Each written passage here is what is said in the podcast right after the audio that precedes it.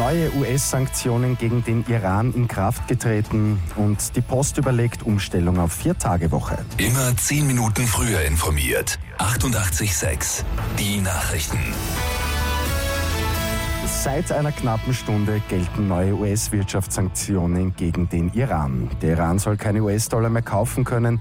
Auch der Handel mit Gold und Edelmetallen sowie der Import von Industriesoftware ist nun stark eingeschränkt.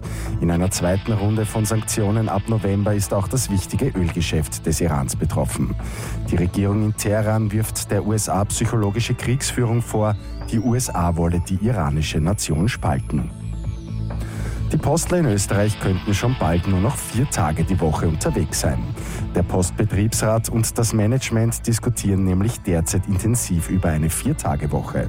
Wenn die Arbeitszeit schon flexibler werden soll, dann auch für die Arbeitnehmer, sagt die Gewerkschaft. Die britische Regierung will im Fall Skripal offenbar die Auslieferung zweier Russen beantragen, berichten britische Zeitungen.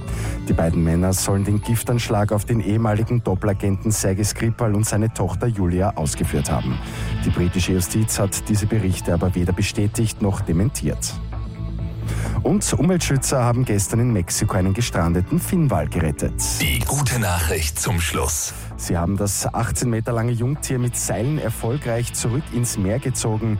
Mehr als 40 Helfer sind an der Rettung beteiligt gewesen.